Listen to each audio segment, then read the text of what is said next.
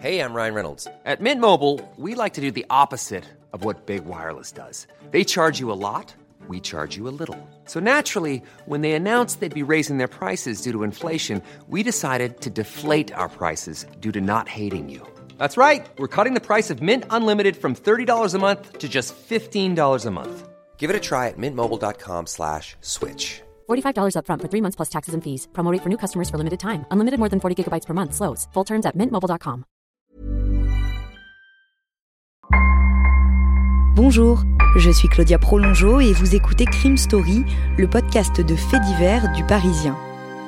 Décidément, ce sont les faits divers et leurs conséquences qui ont la vedette aujourd'hui. Des restes humains ont été retrouvés sur la propriété. Le préfet de la région Corse a été assassiné de plusieurs balles dans la tête ce Un soir. couple et ses quatre enfants ont donc disparu. L'enquête s'oriente aujourd'hui vers un geste criminel. Chaque semaine, je vous raconte une grande affaire criminelle en m'appuyant sur l'expertise du chef du service police-justice du Parisien, Damien Delseny. Bonjour Damien. Bonjour Claudia. Aujourd'hui Damien, nous allons raconter l'histoire de Drost Nothoff, un riche entrepreneur allemand. Ouais, un homme qui avait réussi dans la discrétion la plus totale, sans paillettes, sans signe extérieur de richesse. Il a été retrouvé mort chez lui en septembre 2011 et vous allez voir l'énigme est digne d'un épisode de l'inspecteur Colombo. Aise, dans les Alpes-Maritimes, perché entre Nice et Monaco, en surplomb de la Méditerranée. Le lundi 26 septembre 2011, le propriétaire d'une villa située dans cette petite commune de 2400 habitants s'inquiète. Cela fait plusieurs jours qu'il n'a pas de nouvelles de son locataire. Alors il décide de s'y rendre. C'est une grande maison de pierre avec des volets bleus et une large terrasse. Une fois garé devant, avenue de la Marne, il sonne plusieurs fois à la porte d'entrée. On ne lui répond pas. Il essaye alors d'appeler de l'extérieur, mais rien ne se passe. Le propriétaire sent que quelque chose ne va pas. Il décide d'ouvrir la porte lui-même. Quelques minutes plus tard, il contacte les secours et leur demande de venir vite. Son locataire est mort.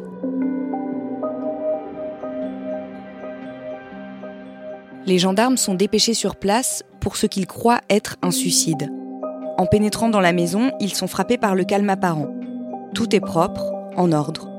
Ils arrivent dans le salon. Le corps de Drost Nothoff, 48 ans, est en position semi-assise, torse nu, pendu par une corde à un crochet. Un médecin généraliste est appelé pour constater le décès par pendaison. Normalement, c'est un légiste qui aurait dû se déplacer, mais ce jour-là, ils sont tous occupés. Et avec ce médecin, un enquêteur en particulier trouve que quelque chose ne va pas. Il a l'intuition que cette scène ne raconte pas ce qui s'est vraiment passé et qu'il faut fouiller davantage. Il examine alors de plus près le corps, examine la corde que l'homme a passée autour de son cou et constate une anomalie au niveau du nœud.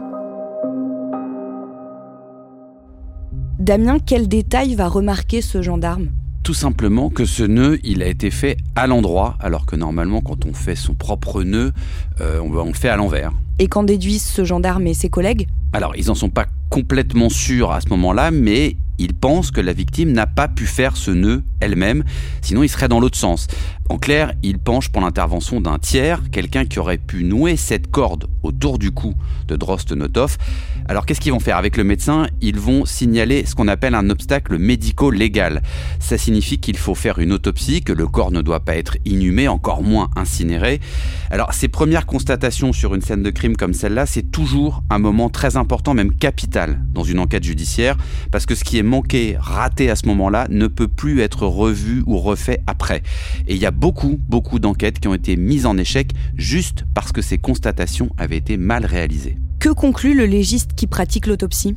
Alors lui, il va dire que le suicide est possible, mais pas certain. Donc il confirme un peu le premier doute euh, de l'enquêteur de gendarmerie qui s'était rendu sur place et du médecin généraliste. Alors évidemment, ça aide pas beaucoup les enquêteurs, mais euh, en tout cas, le spécialiste, il n'a pas relevé le légiste de traces d'échymose, d'hématomes sur le corps. Donc il n'y a pas eu tabassage, il n'a pas été frappé, mais en revanche, il note que les traces rouges, un peu violacées, qui sont au niveau du cou de Drost Nothoff, ne ressemblent pas trop à ce qu'on a l'habitude de trouver en matière de pendaison.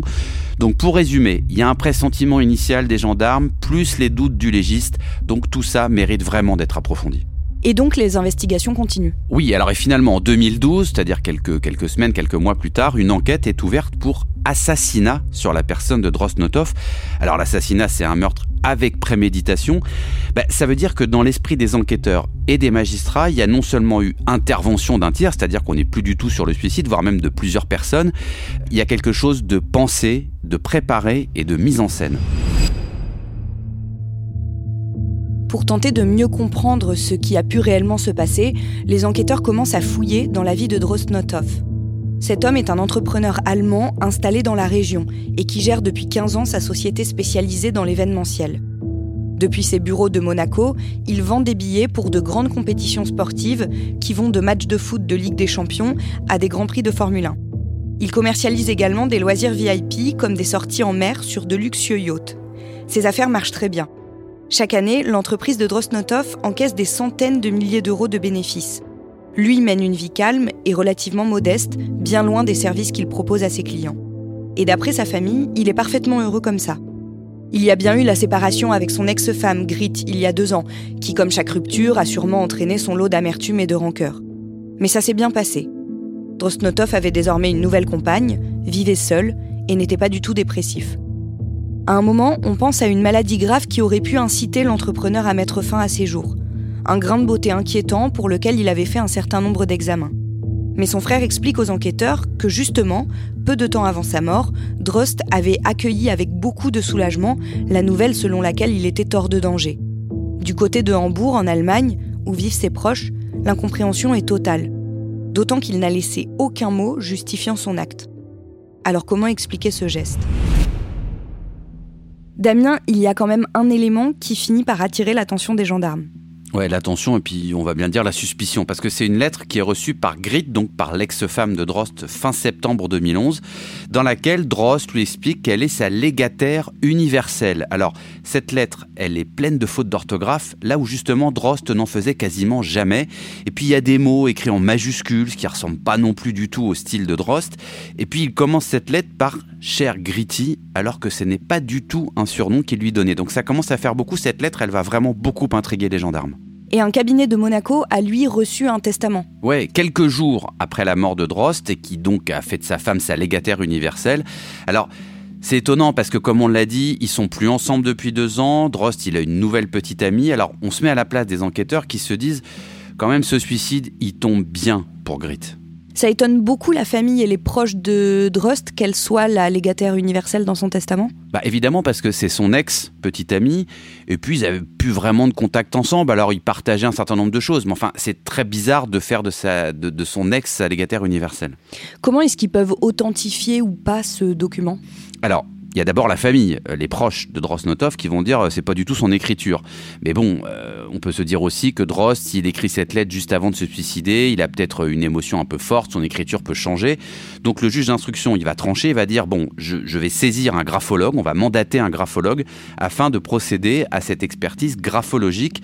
Alors les expertises graphologiques, ça prend toujours un peu de temps parce qu'il faut faire des comparaisons avec d'autres lettres qu'a pu écrire Drost dans le passé. C'est quelque chose d'assez scientifique, mais le résultat, lui, va être décisif pour la suite parce que le graphologue, il va être formel, il va dire ce n'est pas Drost Notov qui a rédigé ce testament. Donc, le suicide auquel on ne croyait plus beaucoup et les gendarmes ne croyaient plus du tout, eh ben, il est totalement impossible. Maintenant, on est clairement dans l'hypothèse d'un complot criminel avec ce faux testament qui se confirme. Vous venez d'écouter l'épisode 1 de Crime Story consacré à l'étrange mort de Drosnotov en 2011 dans les Alpes-Maritimes. Suite et fin de ce podcast dans l'épisode 2, déjà disponible sur toutes les plateformes. Crime Story est le podcast de faits divers du Parisien.